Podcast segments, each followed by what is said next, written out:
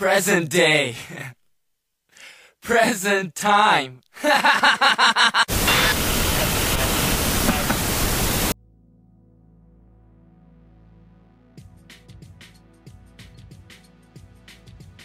Bem-vindos ao Sibéria Podcast, onde você encontra informação fora do jornal.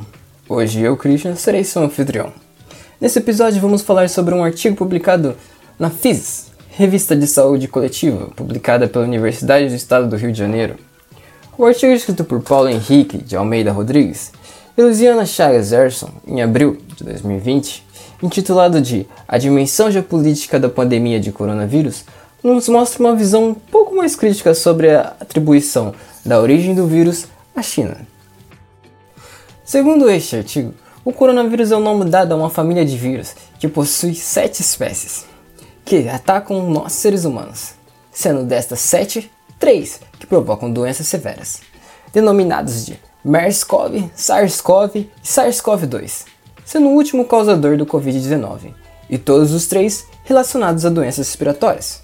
Você ouvinte, assim como todos nós, deve estar se perguntando: mas afinal, alguém sabe de onde veio esse vírus? mas calma aí, deixa essa pergunta para o final. Os primeiros casos reportados ocorreram na China, vista como a arqui-inimiga dos Estados Unidos durante o governo Trump, e os ideais neoliberalistas, por se auto-intitular comunista e mesmo com uma ideologia política, social e econômica diferente, consegue competir com as grandes potências mundiais. O fato da China ser a primeira a registrar os casos de Covid-19 deu ao Trump até então representante dos Estados Unidos a oportunidade de intitular o vírus de vírus chinês, e mais tarde, seguido de seu secretário que denominou de vírus de Wuhan. Caramba, eu queria ter um secretário tão criativo assim. Se ele escrevesse filmes, certeza que ganharia o prêmio de melhor roteiro. Ser o primeiro a registrar a presença do vírus no país não quer dizer que ele nasceu lá, e sim que se teve cuidado de observar todos os sintomas do paciente antes de atribuir um diagnóstico. Com o início das investigações, uma questão foi levantada: o vírus é made man? Surgiu a suposição de que o vírus foi elaborado no Instituto de Virologia de Wuhan, além de atribuírem o contágio à internet 5G, que no momento só estava disponível no Oriente.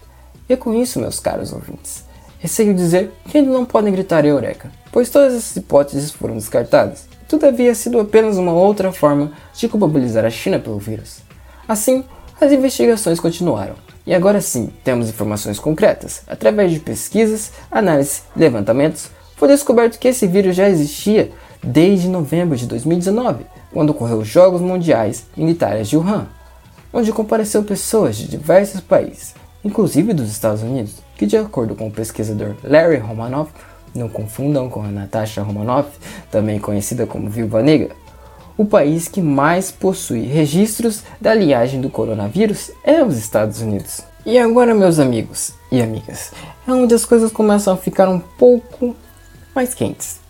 Vamos relembrar o que sabemos até agora. Sabemos que o vírus não é feito pelo homem, que os primeiros registros foram feitos pela China, o contágio com os chineses aconteceu em um evento internacional em Wuhan, no qual estavam presentes pessoas de diversas localidades, e que o país que mais tem linhagens do coronavírus é os Estados Unidos, que até então estava acusando a China de ser a criadora. Toda essa discussão de quem foi a culpa deixou o presidente dos Estados Unidos, que no momento era o Trump, que já estava ressentido por uma série de coisas, decidir interromper o financiamento das contribuições que o país vinha fazendo à Organização Mundial de Saúde, acusando-a de dar muita atenção à China e lidar de forma incorreta com a pandemia. Calma aí, rebobina. Dar muita atenção à China? Chega a ser engraçado, pois quem que deu atenção à China foi ele mesmo, denominando o vírus de vírus chinês. Depois dessa situação, que ao meu ver chega a ser até mesmo constrangedora, ambas as nações voltaram suas atenções para o controle da doença. Enquanto a China de um lado, conseguiu reduzir o número de casos e mortes por ter um bom sistema público de saúde, fazer investimentos pesados nos hospitais, adotar medidas eficientes de isolamento para diminuir o contágio, os Estados Unidos, um dos berços do neoliberalismo, teve várias dificuldades em combater o vírus.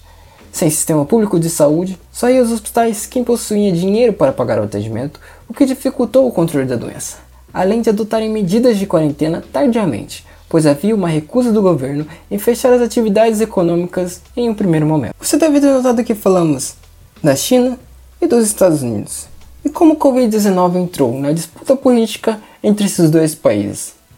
Mas qual lado o Brasil tomou nessa história toda? Se você escuta ou assiste o jornal, ou até mesmo navega pelas redes sociais, deve saber a resposta para essa pergunta. Mas eu vou te dar uma ajuda. Nosso governo federal decidiu tomar o lado dos Estados Unidos, mesmo tendo diversos acordos econômicos com a China. Teve até mesmo alguns políticos fazendo comparações entre China, Covid-19, com Chernobyl na Ucrânia Soviética. se existe uma prova séria para se tornar político, muitos dos nossos políticos que temos no Brasil colaram nessa avaliação. Estamos chegando ao fim e agora é o momento de respondermos a pergunta do início. Afinal, alguém sabe de onde veio esse vírus? A resposta para essa pergunta é: Não. Isso mesmo.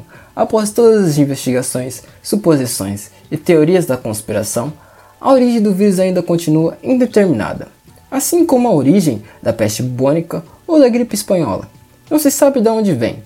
Tudo o que sabemos é que de tempos em tempos um acontecimento deste ocorre.